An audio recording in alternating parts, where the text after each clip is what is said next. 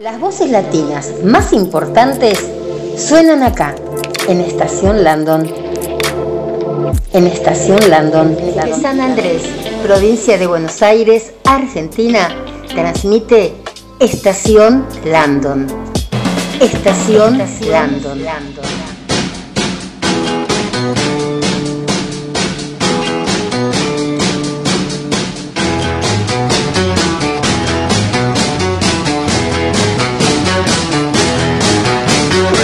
woman, walking down the street. Pretty woman, the kind I like to meet. Pretty woman, I don't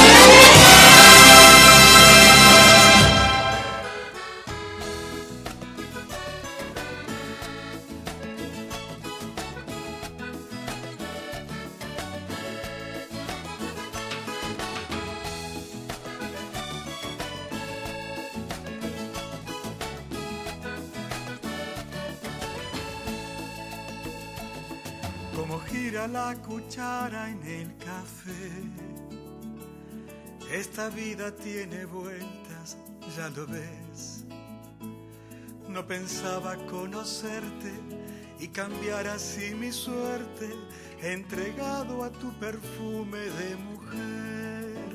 En la calle de los sueños te vi y por ella de tu mano me fui, olvidando lo que no pudo ser. Yes. Y de ti me enamoré. Café, café. ¿Cómo están?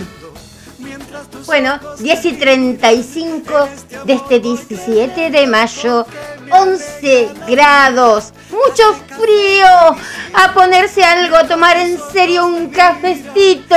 ¿Quién me hace un café hoy, esta mañana que tenemos levantado al programador? ¿Lo usamos un poquito? Claudio, café. Café,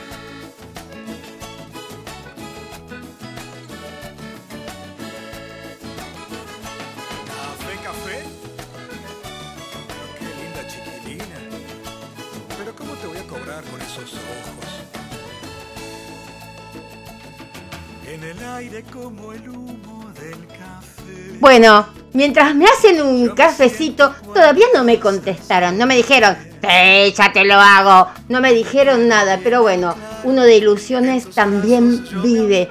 Les recordamos que hoy tenemos a las 11 de la mañana una entrevista en directo con el legislador Eugenio Casieles, que es entre otras cosas porque tiene unos proyectos, gente, que realmente me, me parten la cabeza. Dije, encontré a alguien que tiene las mismas ideas que yo.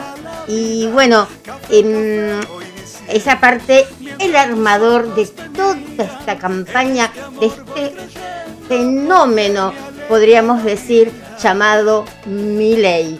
Que bueno, vamos a estar conversando con Eugenio en un ratito nada más.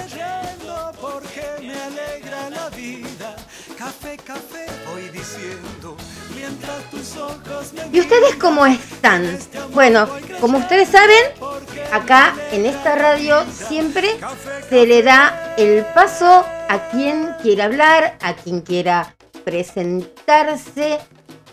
Uno interiormente, obviamente, tiene su, su equipo favorito, ¿no? Creo que cuando sos em, periodista de deportes, no podés decir, dale River, ¿no? ¿Qué sé yo? O dale de boca, si sos de boca, o aguante Chaca. No podés decir si en ese momento Chacarita está jugando con, con Tigre, por ejemplo. Pero bueno, y acá tampoco podemos decir, ¿no? Aguante, no sé, aguante mi ley, viva la libertad, carajo. O no podemos decir todos juntos, o hacer una B, ¿no?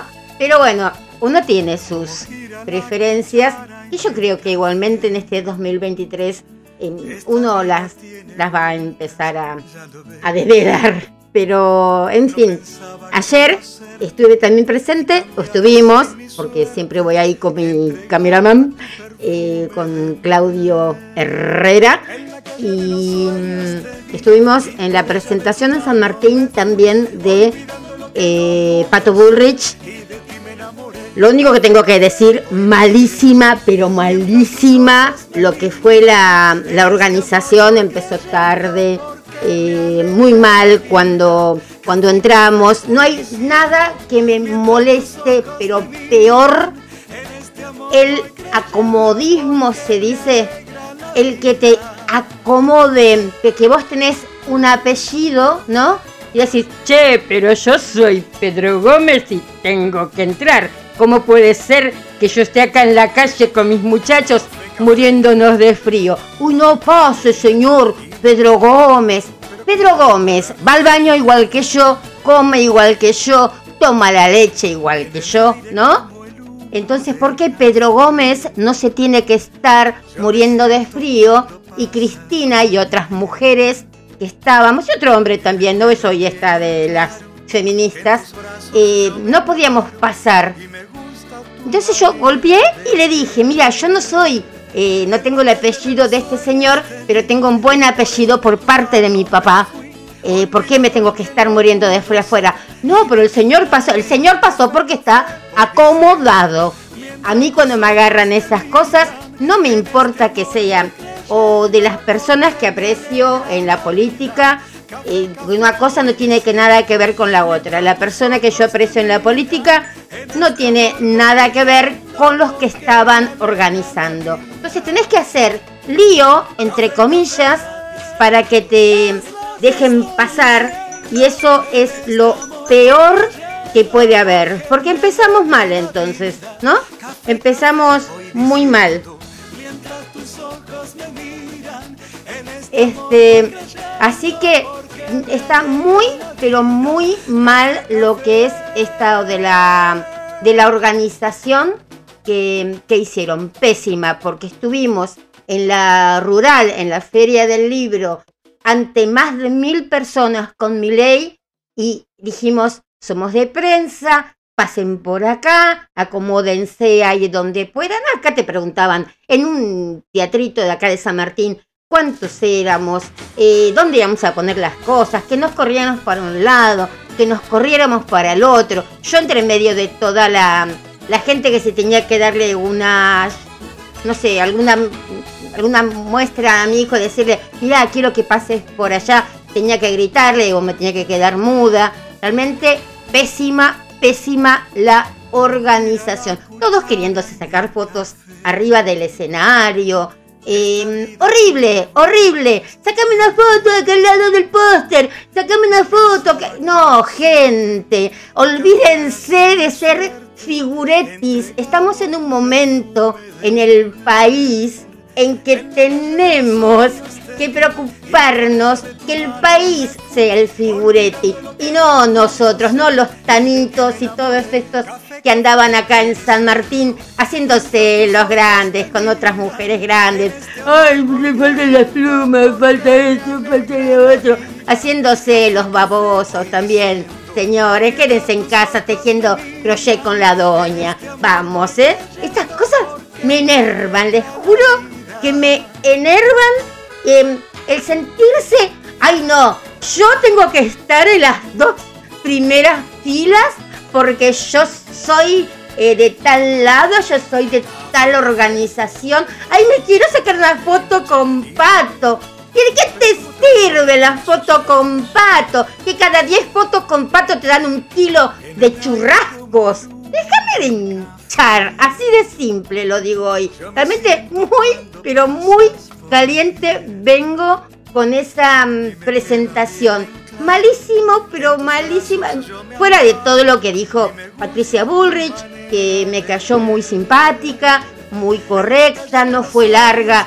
Fue más largo el que la presentó, adulándola. Sí, porque viene. No se iba más el que presentaba, eh, tan oreja, tan buchón con Patricia Bullrich. Patricia Bullrich fue re sencilla, al igual que los que los concejales, en especial Petrilo. Petrilo y ella y calladitos. El otro que estaba por ahí saludaba al público. Mamá, estoy acá, mamá, estoy acá. Horrible, horrible fue.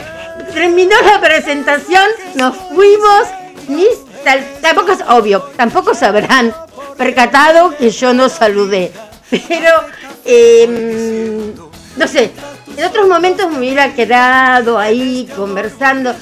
Pésimo, pésimo. Los únicos rescatables, te digo, ahí eran eh, Santiago eh, Echevarrieta, Petrilo, la misma Bullrich. Los únicos que podemos sacar así para afuera y decir, bueno, se comportaron, estuvieron escuchando, no estuvieron haciendo esas payasadas de saludar a esto y acá, o hablar y hablar sobre ella, y hacérselos eh, junto ella. No, realmente pésimo, pésimo, pésimo, y en especial la organización malísima. Si con esta organización piensan ganar en San Martín tratando mal a la gente que estaba entrando, ¿Saben qué? Voto de vuelta a Catopodis. Así de simple. Así de simple. Porque por lo menos Catopodis, cuando fue todo esto de las cosas que tuvimos que hacer, las, los, que ocurrimos de Miranda, de Pedro Aznar, de, bueno, de todos los cantantes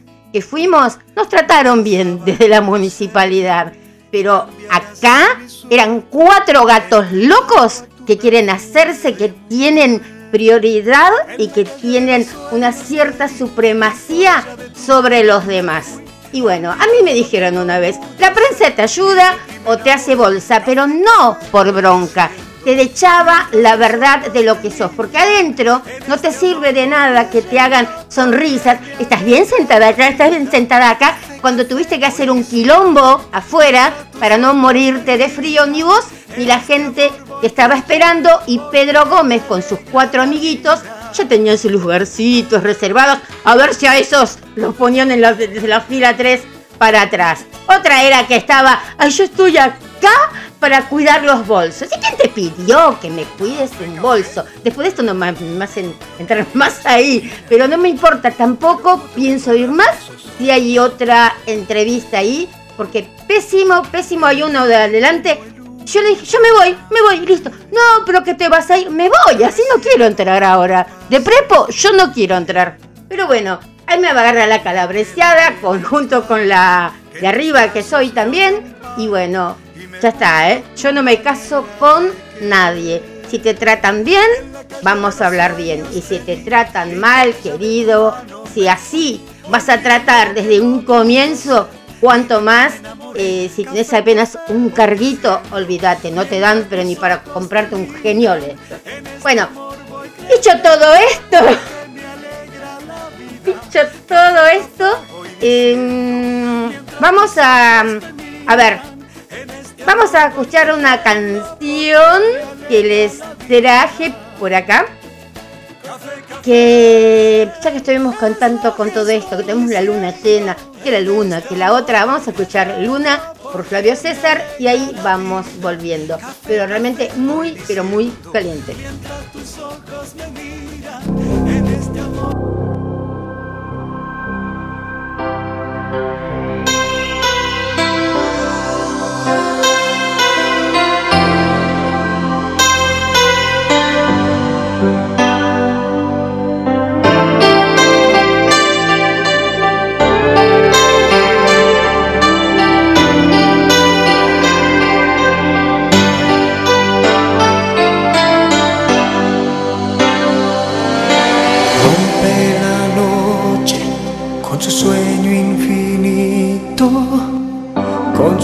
Estrellas y sus brillos.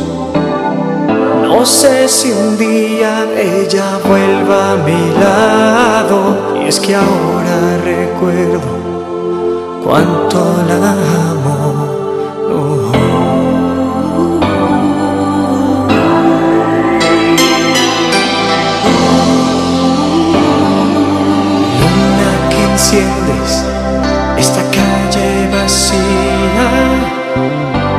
¿Por qué no le hablas de mi vida?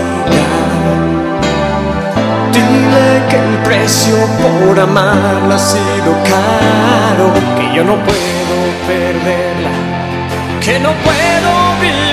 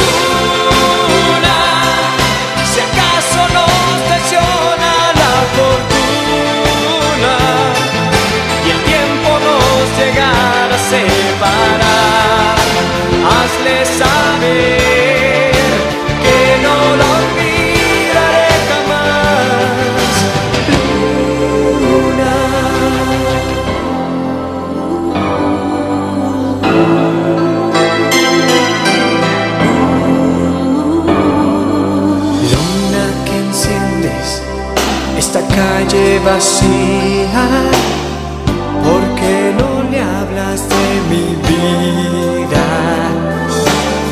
Dile que el precio por amarla ha sido caro, que yo no puedo perderla, que no puedo vivir sin su amor.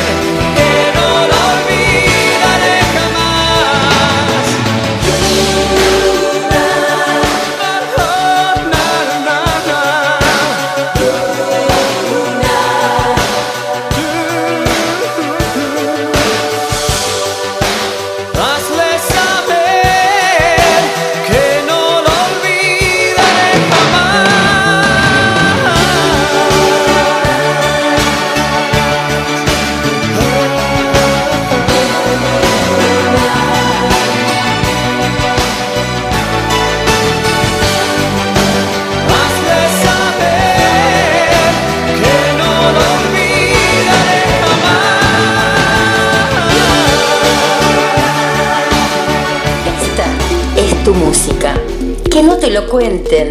Estás en la mejor estación. Estás en Estación Landon. En Estación Landon. Bueno, acá estamos nuevamente después de la oleada que... Pero hay que decir las cosas. Porque vamos a decir que nos trataron bien, nos trataron para... Iba a decir para el traste, por decirlo en forma suave. Y- Pero sí estoy muy contenta que vieron que ayer teníamos el problema con Mónica. Bueno, hasta ahora no pude comunicarme con Mónica desde, ayer. Sé que hoy la, la operan, pero bueno, empecé a hacer una campaña por Twitter que mm, con- con- eh, también me comuniqué con un eh, con un periodista de Salta que me pasó la prensa de la gente de, mm, de Salta y bueno, me contestaron de la prensa, de la mm, intendenta de, de Salta, Betina Romero. Después bueno, me contestó Cristal, muy, muy simpática, muy buena persona. también de una eh, de una UCR, también me contestaron para, para ayudarle a la misma intendenta de Salta, que no tiene nada que ver con Tartagal, porque Mónica es de Tartagal y tenía que ir a Salta Capital. Y bueno, en Tartagal, por ejemplo, el hospital público estaba cerrado porque no le pagan a los médicos. Entonces, también me dijeron que avisara eso y que ahí está Sans o Sáenz, creo que es, nunca me sale el apellido de, de este hombre que está eh, ahí en Salta, porque me dijeron, bueno, si vamos a hablar de todo eso, ¿por qué tiene que venir? Una señora me decía, ¿por qué eh, tiene que venir a, a, Salta Capital si ella es de Tartagal? ¿Por qué no la atienden bien en, en Tartagal, no? Pero bueno, en Tartagal también están cerradas las cosas por el asunto este que no le pagan a los médicos. Entonces tampoco podían eh, estar atendiéndose ahí. Pero bueno, después la gente, te digo, de Salta se comportó muy bien. Hasta ahora no pude comunicarme con, con Mónica. No sé por, por dónde está. Yo sé que hoy la operaban. No sé en qué horario, pero vieron cómo es esto, ¿no? De que hay veces que te operan en dos minutos, ¿no? Te dice, bueno, adentro y ya está. Y más que nada en los hospitales públicos que uno no puede decir, espera, espera un poquito, que llamo a mi mamá, ¿no?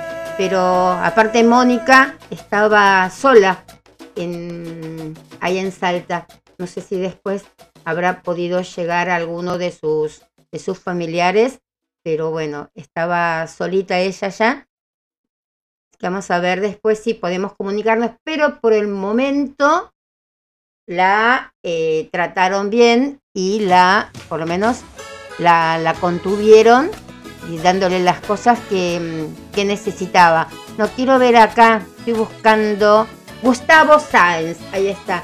Acá una chica me decía, ¿no? El hospital de Tartagal hoy está cerrado por falta de pago a los profesionales. Gustavo Sáenz, ok. ¿Vas a hacer algo o la gente te tiene que seguir muriendo? Y bueno, Gustavo Sáenz es el gobernador de la provincia de Salta. Se presenta en Twitter como peronista y abogado. Bueno, yo también, ¿no? Pregunto lo mismo.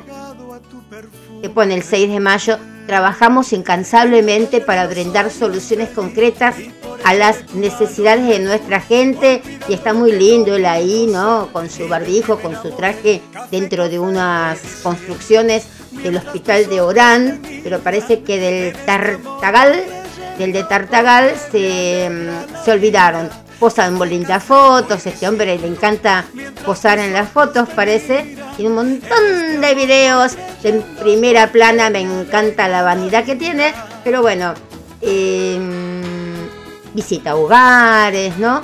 Hace de todo, pero parece que no le pagan a la gente de Tartagal. Así que bueno, desde acá nuestro granito de arena a ver qué pasa. Si más adelante estaremos pidiendo una entrevista, y en lo posible, con el señor Gustavo Sáenz. Eh, bueno, vamos a estar llamando ahora entonces a, um, Eugenio que ya les comenté. Miren, él tiene como para um, autorreferenciarse, tiene un cartelito que dice, para cambiar el país hay que no colarse, ceder el paso, usar el cinturón, detenerse en un alto, usar el, peatón, el puente peatonal, no tirar basura en la calle, dejar de discriminar, ser tolerantes, ayudar a la persona de al lado, dejar de mentir, amar, dejar de robarse la señal, dar preferencia a las marcas nacionales, pagar impuestos, dejar de pelear, respetar, trabajar en lo que nos gusta, no pegar, ahorrar. Bueno, más o menos con eso les estoy diciendo quién es Eugenio Casieles. En un ratitito ya lo estamos escuchando. Eh, como sabemos, bueno, tiene su cargo en la legislatura, nos está cediendo este ratito realmente por lo educado que es y bueno, y por lo que estamos pidiéndole y bueno, acá vamos a tener un ratito para conversar con nosotras y nosotros y ya ponemos una cancioncita mientras lo, lo esperamos a él, ¿les parece? Y así ya después de esto nos metemos en la charla con él y después seguimos nuestro programa. Les voy a poner, obviamente, una canción, chicos, de quién va a ser. de quién va a ser. Pero bueno, es lo que tenemos acá en esta hora de la mañana. Miguel Bosé. Vamos a pasar, vamos a pasar. No quiero pasarle tampoco es una que me digan, que no la conozco. Vieron que siempre me dicen, vamos a ponerle, no se trata de. Como gira la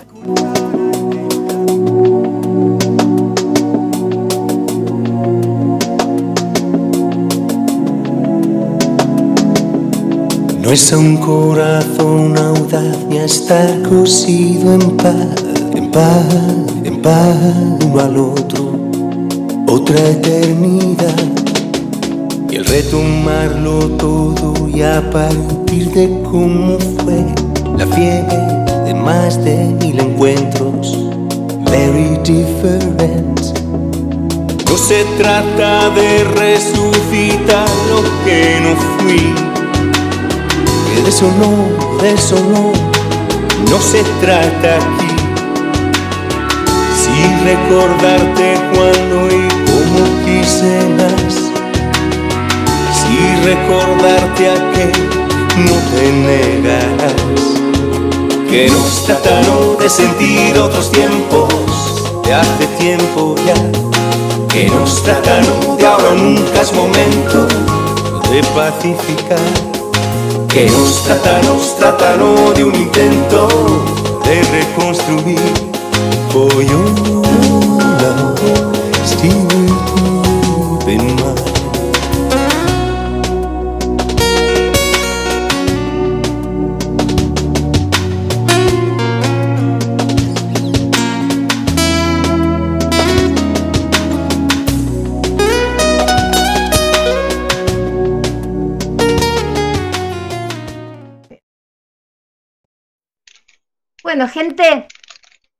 Escucho yo. No me escucho yo.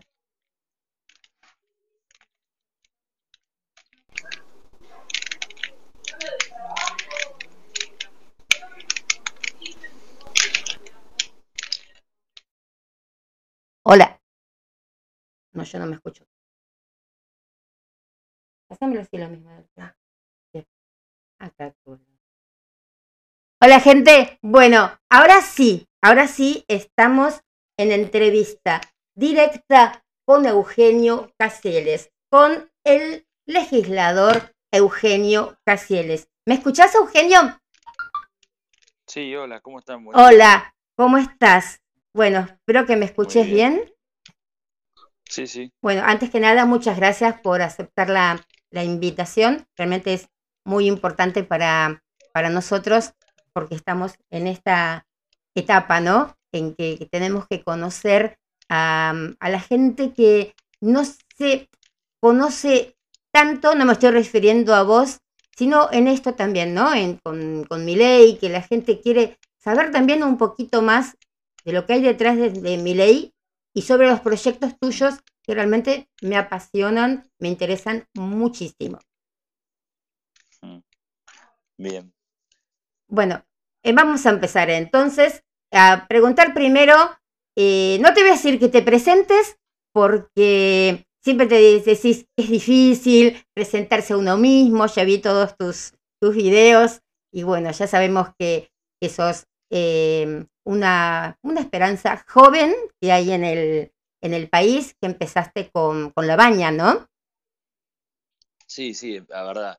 Yo vengo de una trayectoria más cercana al peronismo, anterior a la baña incluso, este, siempre en espacios de, centro derecha, dentro del peronismo, y, caminando generalmente por un espacio distinto al kirchnerismo y a, y a los sectores de Cambiemos y los radicales que, la verdad que no me representan.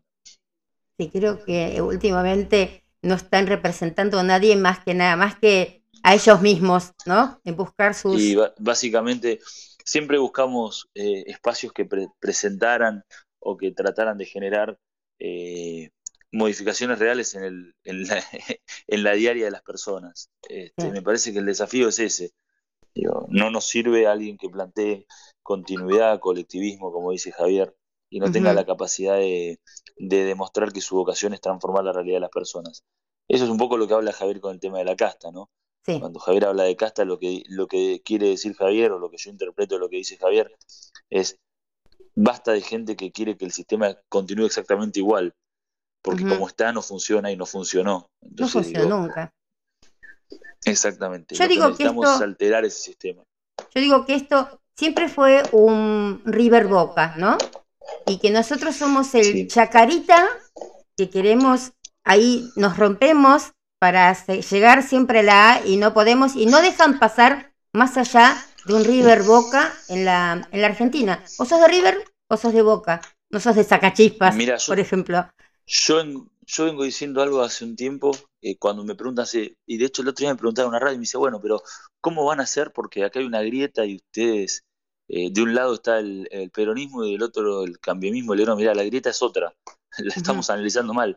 La grieta es ellos contra nosotros, o sea, ellos los que quieren un sistema exactamente igual y que se repita y nosotros que queremos que cambie.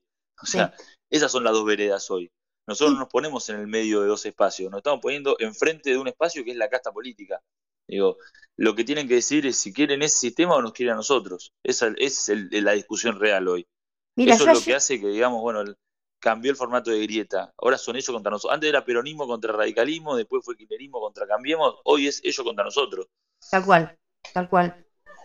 pero mira, yo estuve presente, bueno, en las dos eh, presentaciones de mi ley en la Feria del Libro pero vine, pero tan contenta, tan distinto, ¿no? Con, cierta esperanza bajo del brazo, que las cosas pueden cambiar al ver el trato de la gente de mi ley y de, y de la gente hacia mi ley. Cosa que ayer fue ver a Pato Bullrich sacando a ella, que se comportó muy bien, los que estaban alrededor. Una banda, pero como de, de no sé, Faltaba que le pusieran, no sé, a, lavarse, a lavarle con plumero las cosas. No, no cambian, no cambian más de ser los mismos políticos así, no sé, chupa medias, digo yo, como se diría en mi época, de, de siempre, buscando su lugarcito. En lo de mi ley no había nadie que buscara su lugar. Fue una cosa completamente distinta a la otra. Pero ¿sabes qué me interesa también de vos? que aparte de todo esto que sos el armador, ¿no? De todo esto de, de mi ley y que bueno, que lo que veamos de acá al 2023, muchas de las partes va a ser de por, por vos. Em, tu proyecto de ley de alcohol cero en las en los vehículos, van en los conductores. ¿Cómo va eso? Sí, ya llevamos, ya llevamos más de un año, no nos lo dejan tratar, no, no nos dejan que lo saquemos en la legislatura. Yo vengo luchando, ya hemos visto más de un accidente, bueno, hace días lo vimos. Este, la realidad es que, más allá de entrar en las estadísticas, digo, cómo en todos los lugares donde se aplicó este proyecto bajó el 40% en un promedio eh, a nivel mundial eh, los accidentes viales eh, y ser uno de los primeros causantes de accidentes fatales. Em, lo que es importante destacar es entender qué es lo que pasa cuando una persona consume alcohol. Porque me vas a decir, pero si yo consumo muy poquito no me va a afectar a mí a la hora de manejar, porque es la primera explicación que nos dan. Ahora, lo real es que cuánta gente es capaz de consumir un poquito de alcohol y interrumpir porque si no tengo que manejar freno. Lo común socialmente es que uno toma una copa y quiere tomar dos. Digo, ¿cuántas veces pasa eso? Que uno va con la vocación de decir, bueno, me tomo una copita de vino y se termina tomando tres o cuatro copitas de vino. Digo, no podemos poner tan elevada nuestra capacidad de discernimiento en el, consumo del alcohol. No podemos ser hipócritas en eso. Nosotros lo que planteamos acá es algo muy sencillo. Estamos en una ciudad donde vos cruzás una calle y tenés un colectivo, agarrás un teléfono y tenés un, una, un móvil en la puerta de un taxi, un remis, una de las aplicaciones que ya conocemos. Digo, no faltan recursos para transportarse en la capital federal. O sea, no es la necesidad obligatoria de utilizar un vehículo. Entonces, claro, te puedes ir y venir para no hacerlo. Claro, o sea, no estás yendo de un, de un pueblo a otro pueblo, entonces no tenés forma de transportarte y me decís, bueno, pues yo tengo que trabajar y que tampoco lo justifico, No. pero aquí hay muchos más recursos como para poder aplicarlo. Entonces realmente eh, nos parece un despropósito, digo, una locura directamente, como eh, la ley de alcohol cero no la quieren tratar. Digo, no ¿Y quiero quiénes saber son los que detrás no que quieren. ¿Quiénes son los que no Y no quieren se, le da, no, se le da no se le da trabajo parlamentario, no pasan las Ah. comisiones, no lo tratamos en el recinto, digo, nosotros lo presentamos y estamos esperando todavía, insistimos cada vez que podemos. Pero estamos Es en un país ¿no? Ayer, en todo al revés. ayer la ministra planteaba condolencias a, a la, a- por la víctima fatal. Digo, no, condolencias no. No. Hagamos que la gente no maneje más alcoholizada. como condolencia. Tu trabajo no es contener a la Venga, tómese una familia. copita, ¿no? Para olvidar los, Claro, el dolor. claro, no, no, condolencia no sirve. Lo que sirve es transformar, es transformar, ¿no? Eh, Empatizar. O sea, gracias por la empatía, pero no alcanza para nada la empatía de un, No, funcionario. después- El funcionario tiene que ejercer su, claro, tiene que ejercer, ¿no? Con, con enviar sus condolencias, digamos. Pero somos uno de los pocos países del mundo donde tiene prioridad siempre el conductor y no el peatón. Vos vas a, a la famosa Abbey Road, por ejemplo, de, de los Beatles, y vos ves que los Mm. autos, yo te lo hablo desde, desde que lo vi desde cámara web, ¿no? Obviamente que no, no estuve ahí.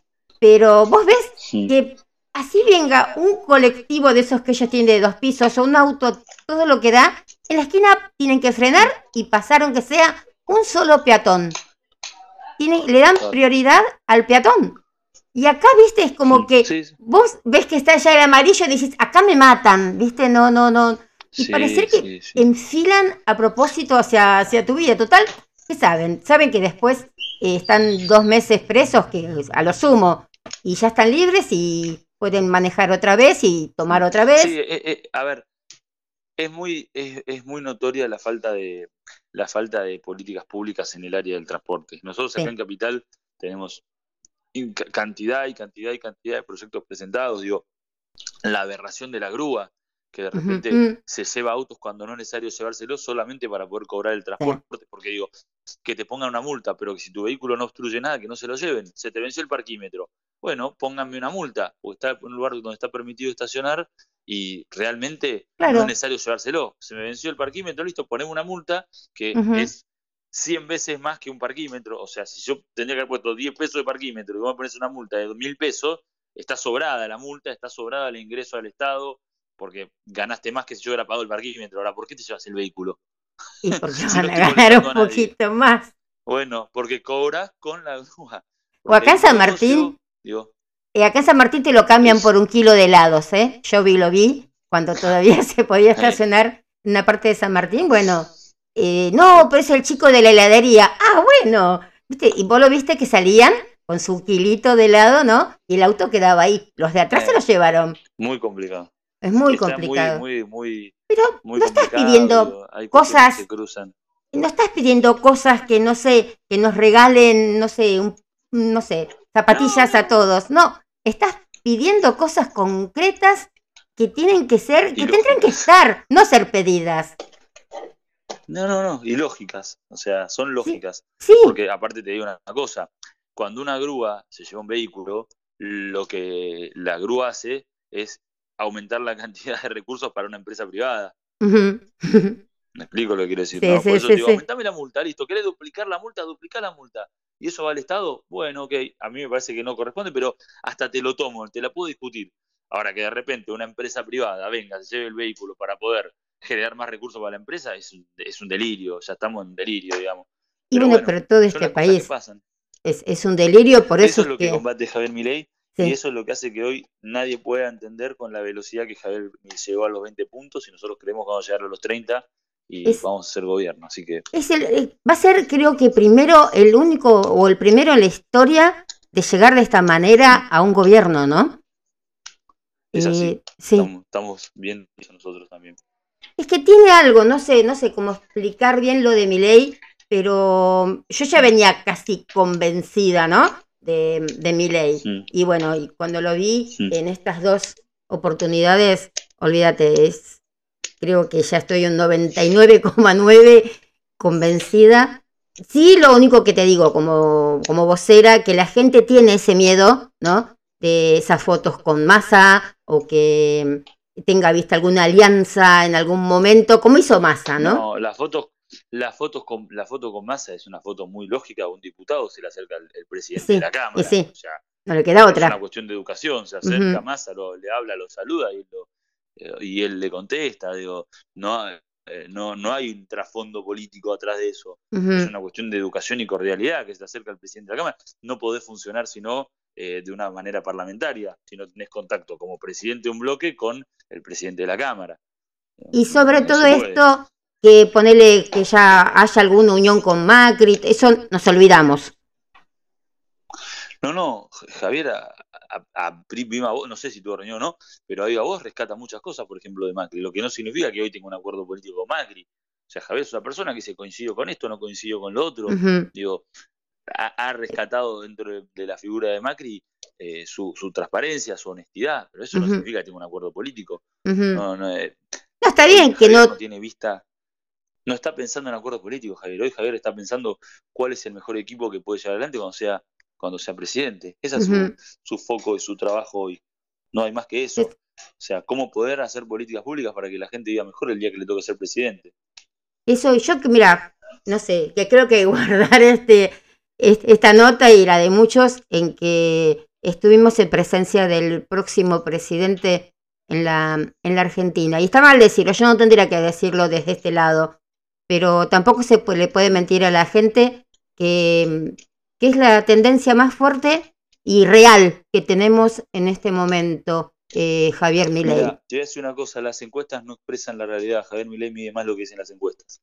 Yo creo, porque la realidad. ladran Sancho, Porque señal. público, yo te digo, porque el público donde Javier Milei más fuerte es el público que no te contesta una encuesta, que son los jóvenes, por ejemplo. No te contestan encuestas. Sí. ¿Me explico? Sí, es donde sí, Javier tiene una intención de voto. Para mí, esto es, esto es no es dato, porque como no contestan encuestas, es mi percepción, supera el 50%. Pero Más aparte se fue ampliando todo esto, porque no tan solo gente joven lo sigue ahora, ¿eh? Mm. Empezó ya a, a- a venir, pero gente de 50, de 70, gente que está cansada. La mayoría de nosotros estamos cansados y bueno, queremos encontrar en mi ley la, la solución. Mira, tantas veces votamos mal a los conocidos, ¿no? ¿Qué sé yo? Sí, sí, sí. jugársela también. eh, y aparte es, es el maltrato que le, que le hacen, porque, digo, digo, ladran Sancho la otra vez, que no sé, eh, Babi entrando a lo de Viviana Canosa llevando empanadas, un reverendo, eh, iba a decir pelotudo, pero bueno, creo que queda mal. Eh, esa, esa, esa cosa que le hacen tan, tan barata, ¿no?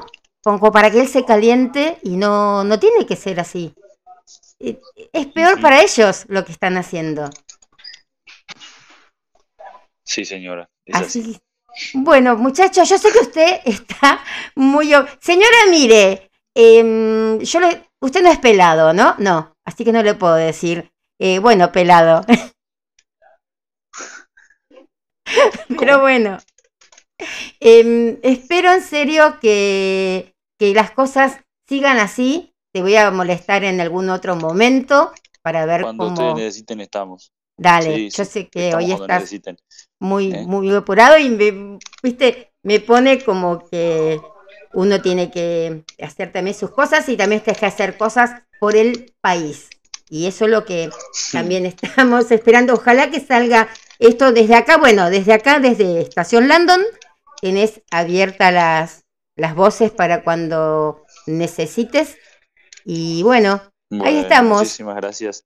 y tenés muchos, muchos proyectos que me interesan, como también el de mm, autismo, así que estuve chusmeteando mucho tus cosas. Bueno, y muchas gracias. realmente me me avisan lo que necesiten. Dale, lo último que te pido, lo último, porque viste, acá hacemos un poco de tarot, de tarot, todo eso. ¿Qué signo sos? No sé el signo. ¿qué día naciste? soy medio bruto. El 23 de marzo. 23 de Aries, está bien, vamos bien, vamos bien. Sí, bueno, sí, eso no es un signo fuerte para, para la política, está bien. Bien, vamos bien. Bueno, si me hubieras dicho de. Acuario, hubiera dicho ay, pero no. mm, Aries, vamos bien. Bueno. Te mando un beso enorme, Un beso, muchas gracias y bueno, hasta la Chau, chau, gracias por próxima. Un besito. Chau, chau. Hasta luego. Chau, chau. Bueno, gente, acá estuvimos junto a, mm, Eugenio Casieles. Bueno, estamos entre medio de lo que es la legislatura, estar todo ahí. Entonces, por eso sabemos que iba a ser algo cortito, pero queríamos preguntarles sobre las principales dudas que, mm, que tenemos los argentinos, ¿no? Con esto de a quién votamos, River Boca o dejamos que entre Chacarita. Yo creo que habría que dejar que entre Chacarita. ¿Cuántas, cuántas veces hemos votado mal y gente conocida? Creo que acá no está este dicho, el que, más vale gente, ¿cómo es? Más vale malo conocido que bueno por conocer. Yo en este caso creo que tendremos que estar en el más bueno por conocer. Bueno, ¿qué les parece entonces? Sí, ponemos ahora sí una cancioncita y eh, después de acá empezamos con lo que es nuestro programa. No los voy a poner a Miguel Bosé, vamos a poner una canción de los 80, pero que les va a gustar.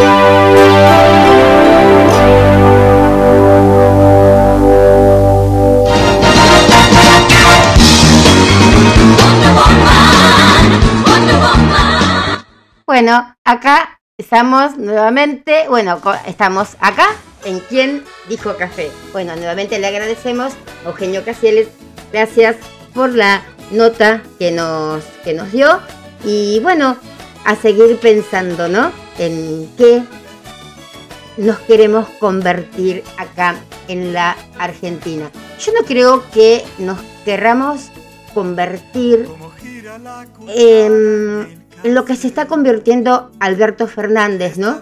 Que mm, piensa que pagando por la fiesta que hizo en Olivos puede arreglar la metida de pata que hizo. A ver, si hubiera sido, ponele, no sé, Doña Clota, que la hizo, bueno, Doña Clota estaba, digamos, en una infracción por bronca al gobierno, por no sé, por no saber. Pero una persona que nos decía, acá se acabó el momento de los giles, la, la Argentina no, no, no quiere ya más estos problemas, que nos decía una cosa y la hacía por detrás.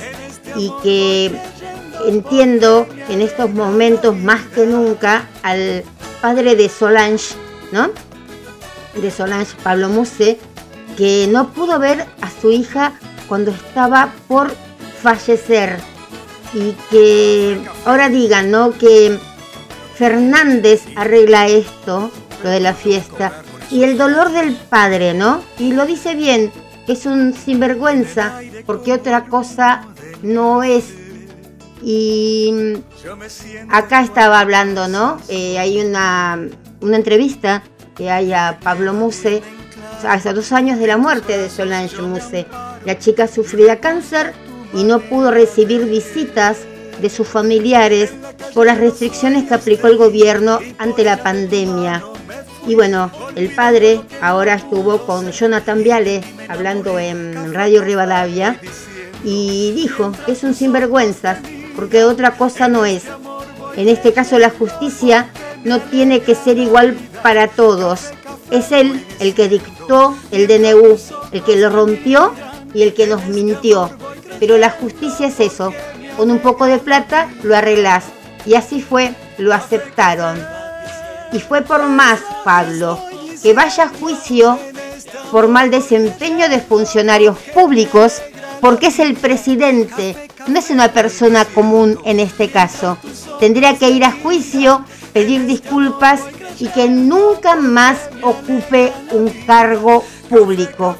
Siento tanta impotencia de que sean arrebatados los derechos de mi padre para verme y a mí para verlo. Hasta mi último suspiro tengo mis derechos, dijo Solange. Y bueno, y Pablo recordó, nosotros venimos con la causa de Sol hace dos años y todavía no pasó nada. Y no sabemos si va a pasar porque es ir en contra del Estado. Tendrían que ver el pedido de Solange que me necesitaba. Tendrían que ver todo y decir, esto no es lo mismo que una fiesta de cumpleaños de un amigo. En un principio rompió la cuarentena el mismo que hizo el DNU y lo desmintió. Y cuando ya era imposible negarlo, en vez de hacerse cargo, le echó la culpa a la mujer. Encima de eso, ¿se acuerdan? Cuando le echó la culpa a su querida mm, Fabiola, ¿no? Y hoy una nueva audien- audiencia de conciliación entre Alberto Fernández y Patricia Bullrich. Patricia Bullrich dijo ayer que ella delante de él hoy no se iba a callar y que iba a seguir diciendo de la coima que hubo para obtener la vacuna Pfizer. Porque decían que no estaba esa vacuna y bueno, hicieron un vacunatorio VIP donde el ministro que teníamos de salud se la dio, digamos, a, a sus amigos. Y una ONG pidió que se rechace el pedido de Alberto Fernández para cerrar la causa. Pero me parece, ¿no? Que ya la, que la aceptaron, pero no sé, la Fundación Apolo pidió ser querellante en el expediente o en su defecto como amiga del tribunal. Sostuvo que aceptar el cierre de la causa mediante el pago de 1.600.000 pesos es contrario a la ley. Aparte la hizo con la nuestra, ¿no? El millón seiscientos mil. Bueno, creo que mm, ojalá que en serio que no salga tan solo la Fundación Apolo, que salga la fundación de todos, no sé, de todos lados tendrán que salir las, las, las fundaciones, la gente misma, ponernos de acuerdo, ¿no? Y sacar esto, sacar, sacar esta injusticia. Realmente no, no va, no va. Estaba leyendo una noticia muy fea recién mientras estaba conversando, pero se me fue acá. Dos nenes murieron arrollados por el tren al intentar rescatar su perro en José Cepaz. Ay Dios, los menores tenían 7 y 11 años. Según fuentes policiales, los chicos quedaron atrapados y al haber sido de noche el conductor no los pudo visualizar con anterioridad para frenar el tren. Eh, testigos del hecho contaron que ambos se encontraban jugando con sus perros cerca del arroyo Pinazo y en un momento el animal se escapa y se dirige a las vías del tren.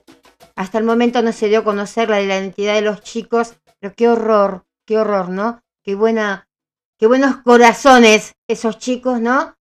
Y que terminen así, realmente eh, es horrible, qué sé yo. Em, bueno, no sé, no solamente que, em, qué decir realmente porque no, no, no tiene no tiene consuelo para ninguno de los padres. No así, ¿no? Patricelli, el empresario que manejaba el BMW, que causó el trágico accidente en Palermo. Está detenido e imputado por, eh, por homicidio culposo. Tenía justamente lo que hablábamos recién con Eugenio. 0,51 miligramos de alcohol en sangre y por el siniestro dos jóvenes murieron. Esto fue, ¿cuándo fue chicos? Ah, hoy creo que fue, ¿no? Hoy a la madrugada, si no me... Lunes 16 de mayo, sí, fue ahí nomás ayer Em, es un empresario que se dedica al rubro especializado en temas de aduana y también es dueño y fundador del grupo Patricelli, una empresa creada en 1995 que presta servicios integrales de logística en comercio exterior y asesoramiento aduanero. Es como que sienten que tienen como una cierta, no sé, ¿no? Eh, prioridad de ellos, no sé, son distintos a vos que manejas un Fiat 600 y que lo manejas, no sé, con cuidado para que no se te rompa el auto ni que romper a nadie porque a lo que está el seguro muchos no tienen ni seguro para, para esto. Pero por el accidente 11 personas fueron asistidas por el SAME y dirigidas a diferentes hospitales de Capital Federal. Los autos involucrados fueron un Forca que quedó en posición invertida por el impacto del que fueron rescatados tres hombres y una mujer por personal de bomberos de la ciudad, mediante el empleo de herramientas hidráulicas. Es, es entrar en un negocio de chatarras, bicicletas, autos. Si ustedes ven las fotos, chicos, es, es increíble, es increíble. Yo justamente soñé con esto el domingo a la noche. Qué horrible. Justo estaba, miren. Soñé con una cosa así el domingo a la noche, cuando sea el domingo para, para el lunes. Pero horrible. Y bueno, y lo peor de todo lo que fue que fallecieron los dos jóvenes. Hay una bicicleta, yo no sé si la bicicleta estaba por el camino o eh, llevaría alguno de los autos. Un Peugeot 207 en el que viajaban un hombre y una mujer y un Toyota RAV con dos mujeres que descendieron por sus propios medios. Finalmente en el cuarto rodado, un BMW X3, se encontraban dos mujeres, un hombre y una mujer, quien quedó imputado por homicidio culposo. Se supo que después se supo que el auto BMW, BMW tenía varias multas por exceso de velocidad que superan los 120 mil pesos. Bueno, siguen andando, ¿no? Total, y bueno, ¿la pagamos o no la pagamos, no? Eh, realmente, distinto fue creo que lo de Rinaldi, ¿no? Que fue tratado como un asesino al volante. Creo que eso sí fue un accidente, por lo que se ve más o menos en la, en la cámara. Pero de todas maneras, ¿no? También hay que tener cuidado con las bicicletas. Porque hay veces que te llevan puestas las bicicletas o las motos. Yo no entiendo por qué las motos o las bicicletas no tienen por qué respetar el semáforo rojo, verde, cuando les corresponde pasar. Porque vos pasas tranquila, está bien, nunca tenés que pasar tranquila. Ya mi tía abuela me decía, vos aunque ves el semáforo en rojo cuando me enseñaban a cruzar, ¿no? Aunque ves el semáforo en rojo, siempre mira hacia, hacia los costaditos. Pero bueno, y se le estoy hablando 40 años atrás, ¿no? Donde me enseñaban a, a cruzar. ¿Cuánto más ahora, ¿no? Con todo lo que hay, antes tenían. Pero también, antes te llevaba, por ejemplo, no sé, un Opel, estaban en. Cuando yo tendría 4 o 5 años, ¿no? Estaban los Opel, y no, un poco más tenía ya con los Opel, no me quería ser tan vieja tampoco. Pero bueno, y. Y bueno, se llevaban por delante con te hacían chucha.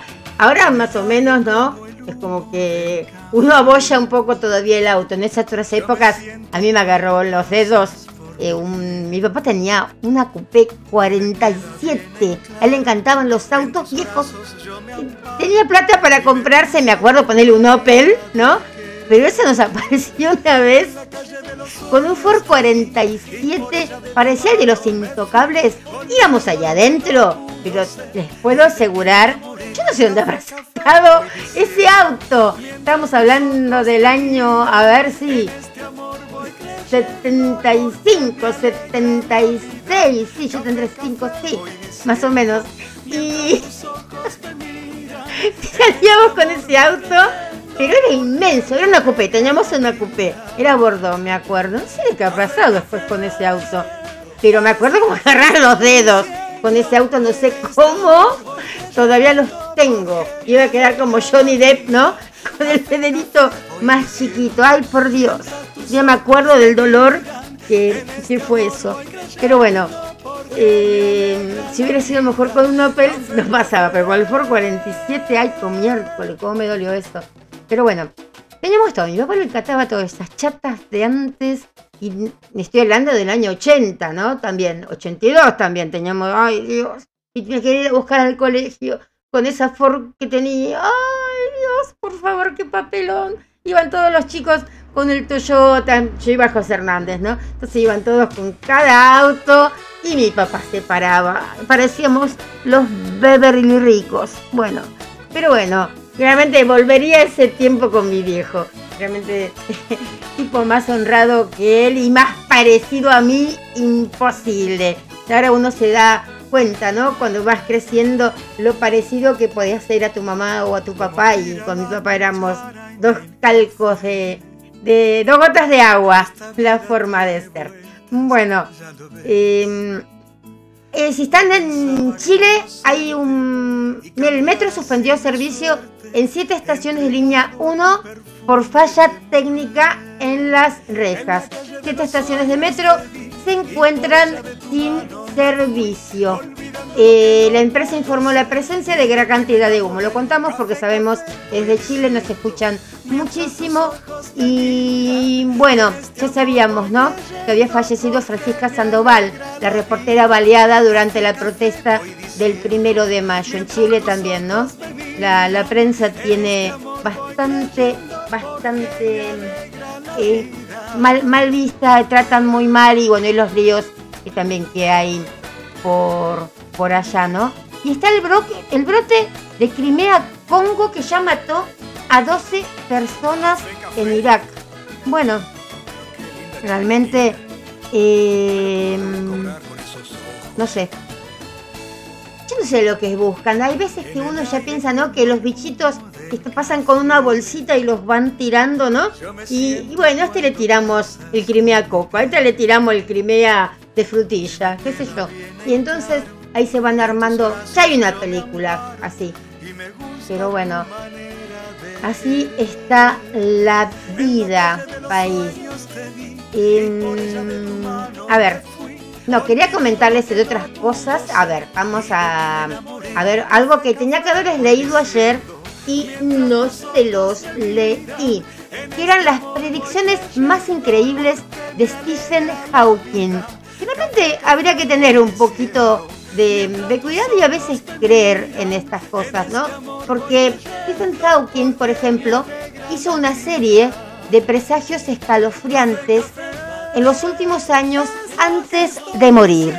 Dijo que a medida que problemas como el cambio climático y los desastres naturales se vuelven cada vez más complejos y difíciles de resolver, la sed de conocimiento del hombre avanza sin medir las consecuencias de sus actos y esto causará daños incalculables. ¿Ustedes se fijaron más o menos que antes, ¿no? Por lo menos acá en, en Argentina, no se veía tanto, eh, tanto ciclón, tanto viento. El otro día yo pensé, acá en pleno Buenos Aires, que mm, el viento se llevaba la, mm, las cuchas de mis perras. Y eso que las tengo eh, agarradas, ¿no? La cucha y la tengo por encima de otra, um, como de otro, como esos cositos de madera, no me sale cómo se llaman esos cositos de madera para que no toque el suelo la,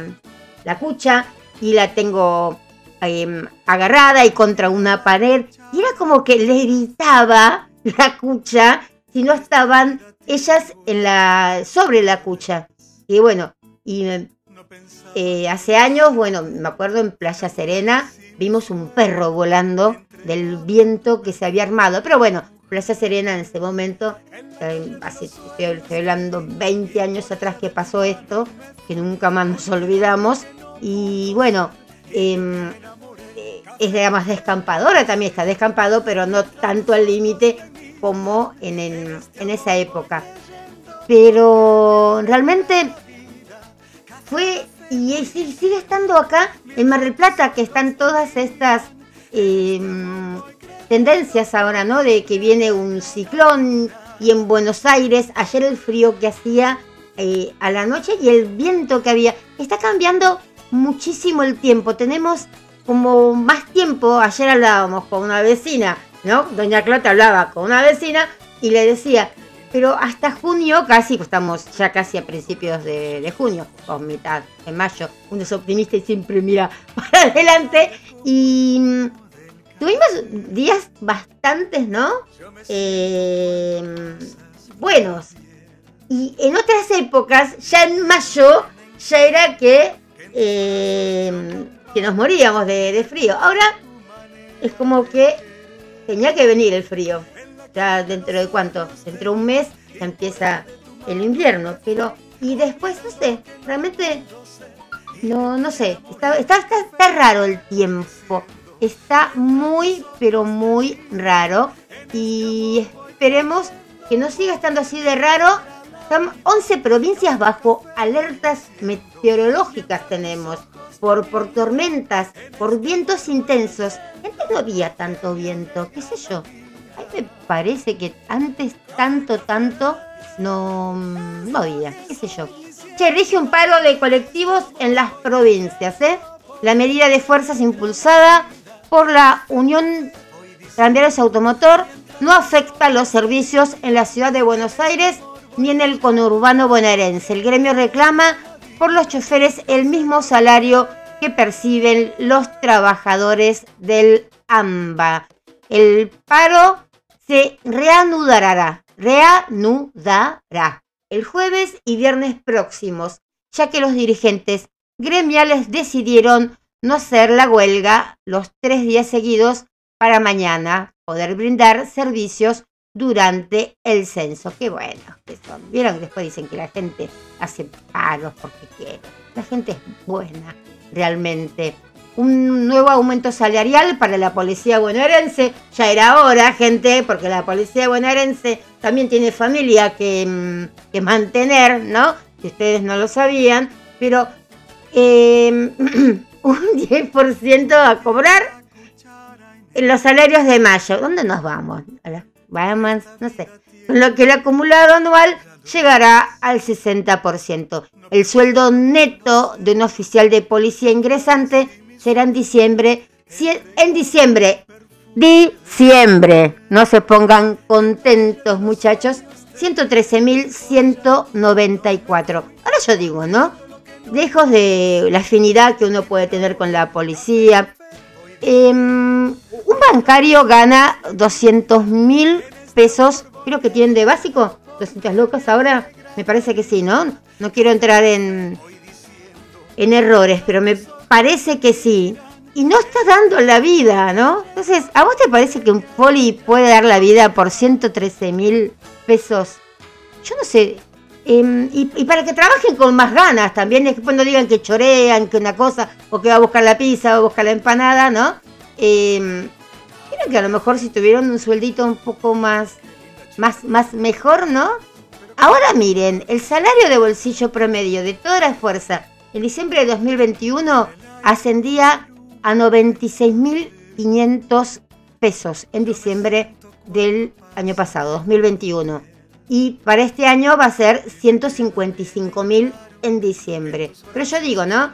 Em, vos ibas con mil pesos en diciembre del año pasado a comprar algo a los chinos y te traías algo. Ahora no te trae ni el saludo el chino por mil pesos. Y a diciembre, no sé, el chino te va a decir, le puedo dar mil pesos en caramelos, más o menos. Pero bueno, eh, Acel, el Acel, ¿no? Está contento, el Acel. Y a ver, a ver, ¿qué otra noticia? Porque después quiero hablarles de una cosita que creo que siempre estamos hablando, ¿no? Alguna cosita acá psicológicamente hablando. Y, me mandan estos chicos, sí, yo les agradezco que me mandan cosas y me encanta, me encanta que, que me lo manden. Pero esto es cómo se llaman la gente más frecuentemente en España. Y bueno, eso vamos a hacer un día. Tenemos los mapas de España, de Italia, que es donde relativamente, ¿no? La mayoría de los argentinos que venimos en barco, venimos eh, y descendemos y están los apellidos más comunes que hay en cada, eh, en cada provincia, en cada región, ¿no? España o de Italia. Acá hay veces, qué, sé yo, a lo mejor no sabes el, tu, donde venía tu abuelo, entonces te puedes dar una historia. Amén que te llames, eh, no sé, qué sé yo, algún apellido medio, ¿no? Medio embromado en Italia, que sea muy, muy conocido, o que seas González. si vengas de España, vas a ver los González por medio mundo. Pero si te llamas, qué sé yo, no sé, eh, Spatuccini, a lo mejor no hay tantos Spatuccini, como, no sé, como otro apellido eh, italiano, a lo mejor que haya, pero eh, hay un mapita, estoy buscándoselos, hay un mapita muy, muy lindo con todos los apellidos. Vieron que Espósito, por ejemplo, el apellido Espósito, se lo ponían acá la gente que llegaba y que no tenía hijos, que no tenía familia, que era como que no tenía apellido, algo así. Hay muchas eh, cosas para saber. Miren, por ejemplo, los apellidos más comunes en Italia son Rossi, Berlusconi, Russo, Colombo, Romano, Ricci, Brambilla y Ferrari. Eh, y el menos común en Italia, a ver, eh, a ver, porque tenemos un, yo tengo un mapita, como tengo todos mis apellidos italianos, ¿no? Entonces tengo todos los, em, tengo todos esos mapitas. Pero, por ejemplo, a ver, Calabria, que viene de mi familia, toda de... yo tengo de Calabria y de arriba, de Piamonte, ¿no? Pero yo por parte de familia mm, de Calabria soy Bagnato. Y más, más comunes no los tengo. ¿eh? Más, a ver, en Catanzaro, mi abuela era de Catanzaro. Ahí teníamos Rotundo, Procopio, Mancuso, Místico y Critelli.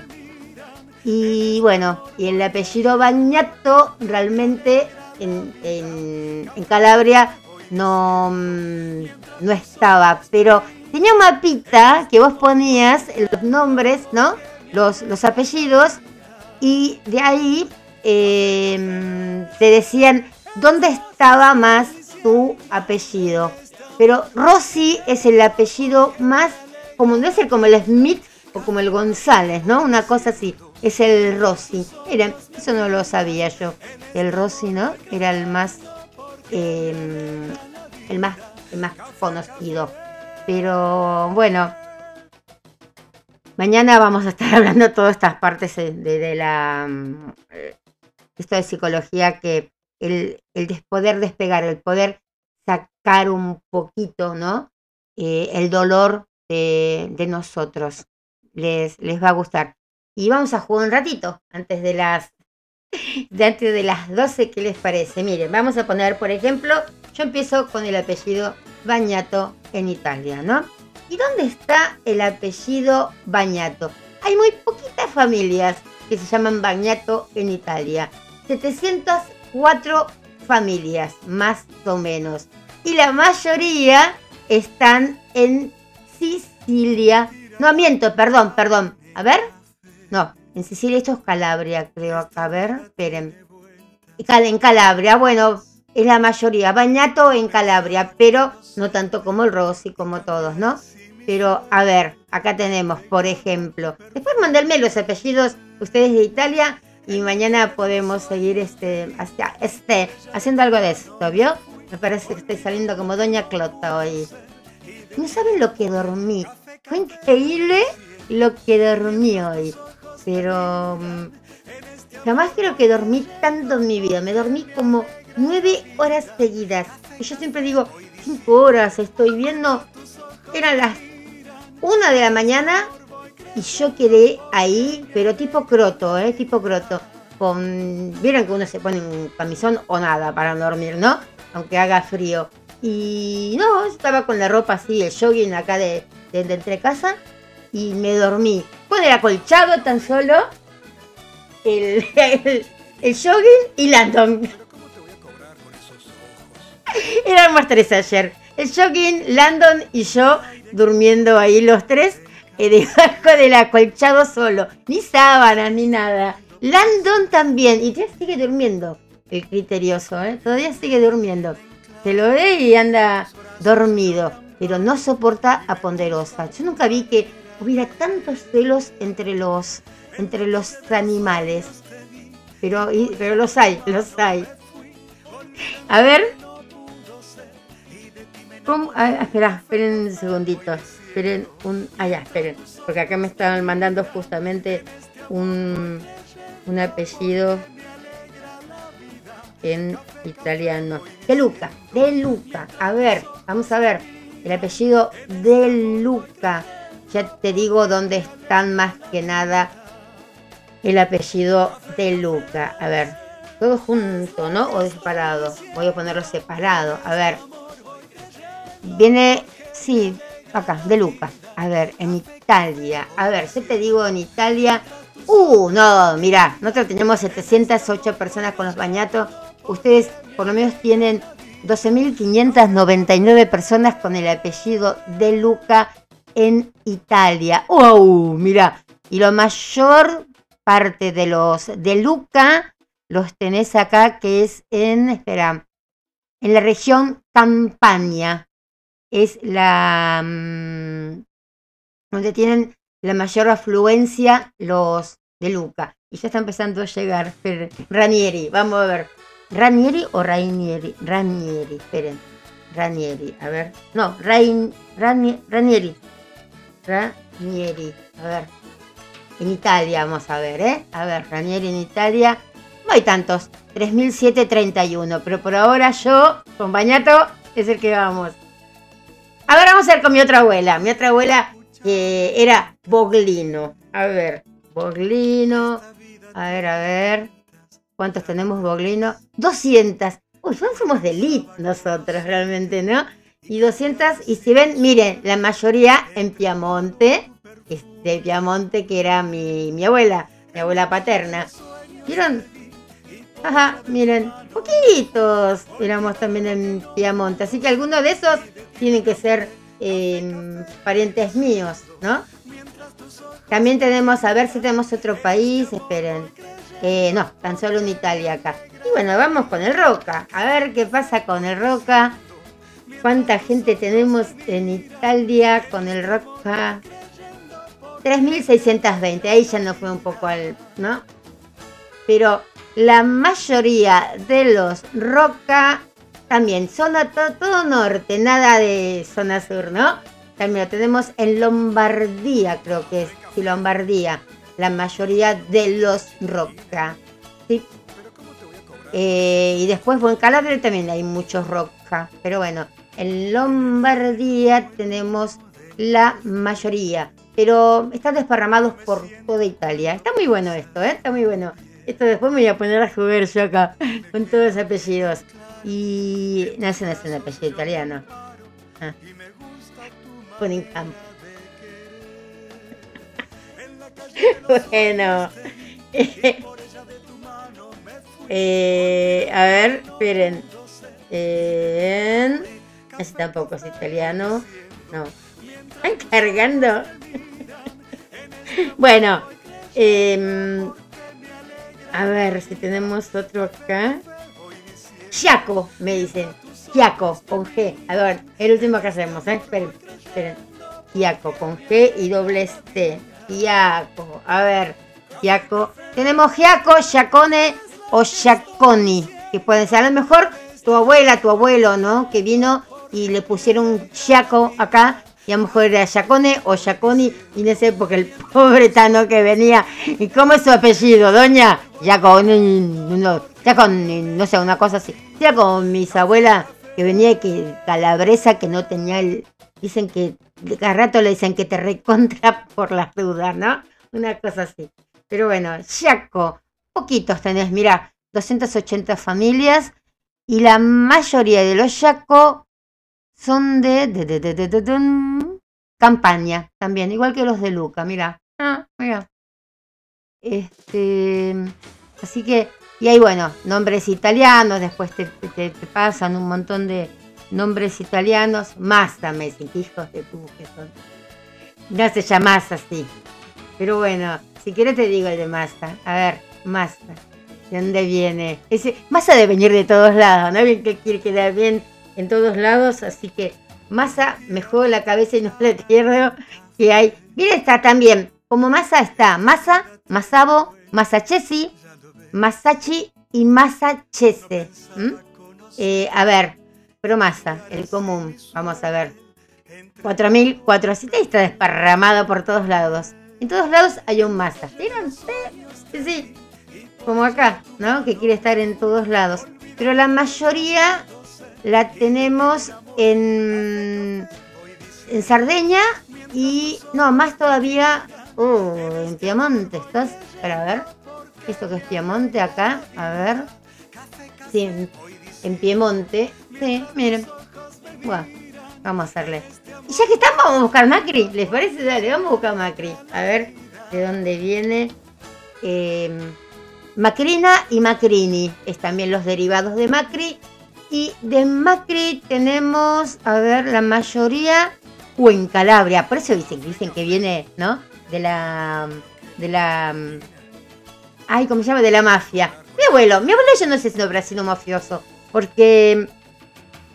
eh, Calabria y viaja a Nueva York, mi abuelo. Mi abuelo. eh, no, mi, bis- mi bisabuelo, perdón, mi bisabuelo eh, materno muere en Nueva York. Y fue de Calabria a Nueva York. Mm, me parece que el bañato no murió como dicen que murió. Eso vieron que están esas cosas que se guardan, ¿no? Y mi abuela se fue cagando de Calabria, que vino a la Argentina. Así que no sé, no sé si mi abuelo no fue. Y por eso esa partecita mía, ¿no? De que ojalá que te Pero bueno, eh, creo que vengo de un abuelo mafioso. Pero señores, mire que yo no tengo nada que ver, ¿eh? Yo no, yo soy más acá de Piemonte que de Calabria. Soy todo, todo, todo acá, bolino, roca. Yo no tengo nada que ver con los de abajo. Muy, no me parezco nada a mi mamá, ni físicamente. Pero bueno, eh, me dijeron que era escritor mi abuelo. No sé, mi bisabuelo. Puede ser, porque a mí me encanta escribir. Qué sé yo, ponele. Pero, aunque haya ido a Sendam, pero en barco. Después dijeron que era mm, cocinero en un barco. Qué sé yo, tantas cosas se dicen que no se dicen. Que se saben y no se dicen. Así que tendría que ver, en serio, quién fue Antonino Bagnato. Pero a ver tantos Antonino Bagnato estoy como para encontrarlo si estuvo con el padrino o no. Bueno chicos, se van a hacer las 12. Me está agarrando hambre. Me voy a comprar unos pancitos. Acá en lo del terre nos vamos a comprar unos pancitos, pero con el día frío de hoy. Y a las 12 del mediodía no voy a encontrar ni al terre, me parece hoy. Pero bueno, andamos con hambre. Ustedes me imagino también no coman cosas porquerías. Yo en serio, yo no estoy comiendo porquerías últimamente. Esos pancitos tan solo me doy el gusto. Pero estamos, les paso una receta y nos vamos. Miren, vieron que están las cosas ahora más o menos, ¿no? Eh, no tanto en precio, las cosas están caras. Bueno, ¿quieren algo económico para comer y riquísimo? Vieron que en varias verdulerías te venden la bolsita, ¿no? Eh, para sopa. Puedes usarla para sopa. Por ejemplo, yo compro una bolsita que te trae acelga, cebolla de verdeo, puerro, zapallo, eh, zapallito, zapallo blanco me trae, ¿no? Pero un buen pedazo, no es que me trae chiquito, trae un buen pedazo. Me trae choclo, me trae zanahoria, batata, papa no, pero batata así. A veces te trae el zucchini, bueno. Todo eso, cortamos todo, lo ponemos en la olla de vapor, cuando tenemos nada gas, todo eléctrico, bueno, eh, lo ponemos en la olla gas o eh, eh, en la olla a vapor o si no, eh, vaya tengo una atma de esas que te cocinan todas las cosas que vos dejas ahí y te vas a, limar las uñas y mirar bonanza y ya está. Pero, y si no, al microondas ponen el zapallito, la selga no, la selga cruda o la espinaca, según lo que venga, eso queda crudo, esa parte se aplica cruda. Bueno, entonces, ¿qué hacen? Juntan todo, juntan toda la comida, esa la, la cebolla de verdeo, la, la, zanahoria rallada, más fácil, el zapallo, todo, todo, lo demás, menos la, la selga. Bueno, eso lo cocinan y después la selga la ponen en pedacitos. Choclo cremoso, si tienen, que es riquísimo. A mí por menos, me, a mí por lo menos me gusta. Juntan todo eso, lo unen con dos huevos crudos, las empanadas, que las compro acá en Loris, ¿no? Y compran empanaditas un, poco más grandes, hacen las canastitas y les salen tranquilamente como, no sé, como 14 empanadas que siempre quedan para el otro día el relleno, o hacen 12 empanadas. Nosotros compramos las roticeras que son un poco más grandes, que hacen con las comunes, les salen tranquilamente 20 empanadas con todo eso. Y realmente es una tartita vegetariana así de la huerta, riquísima, no engorda, lo único que te engorda es un poco es el, disco de empanadas, ¿no? Pero bueno, tampoco hace falta que te comas las 20 empanadas. Con tres empanadas ya te llenan y es riquísimo. Yo dicen, hay veces me dicen, la niña pobre, yo se le digo a mi hijo, el niño pobre, pero yo amo la sopa, amo la sopa. Si me tenían que decir, ahora vas a tomar sopa en vez de asado, dame la sopa. Me encanta la sopa. Entonces, em, me hago una sopa. Yo parezco mi abuela Yolanda, me preparo la sopa y estoy tres días sin cocinar a pura sopa o si no con estas empanadas. Con este frío viene bien toda esa comida y no es cara para hacerla.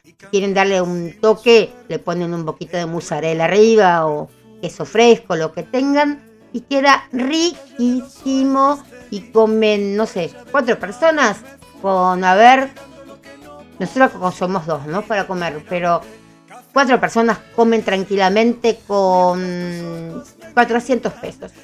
Con 400 pesos y comen bien, ¿no? Bueno, aparte después si compran una coca o una manaos o lo que venga o lo que le traigan y si alguien te quiere más o menos, si te trae una Manaus o te trae una coca, no sé, pero bueno, es el bolsillo de, de cada uno.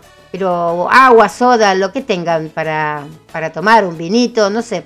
Pero en sí, la comida en sí, por 400 pesos, dos personas comemos dos días si queremos repetir.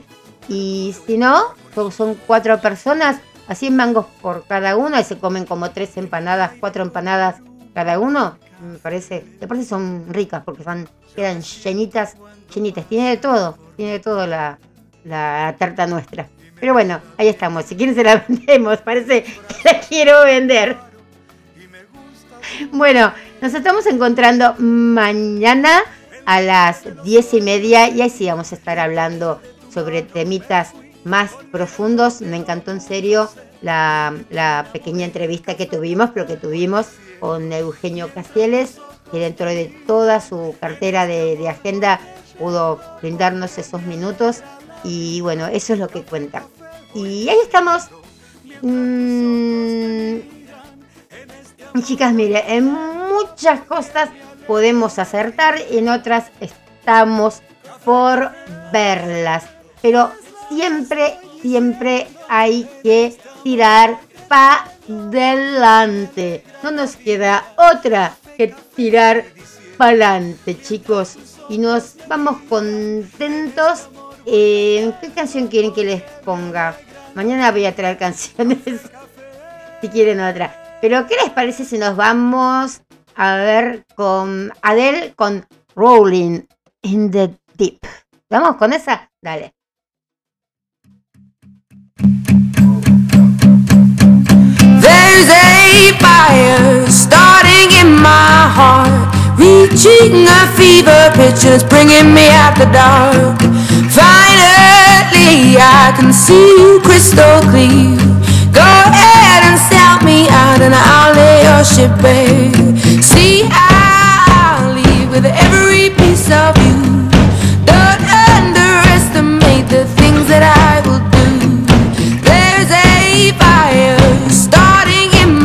Heart, reaching a fever pitch, and it's bringing me out the dark. The scars of your love remind me of us. They keep